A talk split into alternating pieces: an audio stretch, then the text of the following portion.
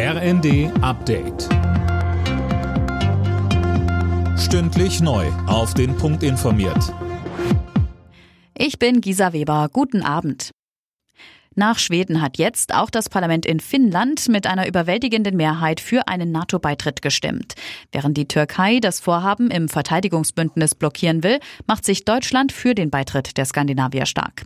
Bundeskanzler Scholz. Deutschland wird sich dafür einsetzen, dass das Beitrittsverfahren sehr zügig vonstatten geht. Die Ratifikation durch die Bundesrepublik Deutschland werden wir in Abstimmung mit den Verfassungsorganen unverzüglich durchführen.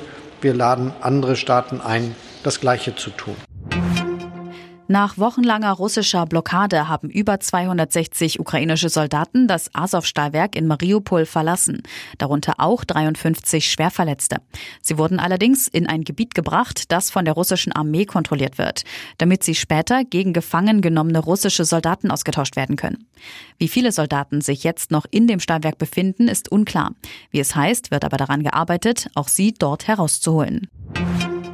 Städte und Gemeinden in Deutschland dürfen eine sogenannte Bettensteuer verlangen. Das Bundesverfassungsgericht hat Klagen von Hotelbetreibern aus Hamburg, Bremen und Freiburg gegen die Abgabe zurückgewiesen.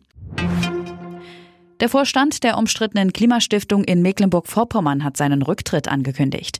Im Anschluss soll die Stiftung laut Ministerpräsidentin Schwesig aufgelöst werden. Die Klimastiftung wurde vom russischen Staatskonzern Gazprom mitfinanziert. Alle Nachrichten auf rnd.de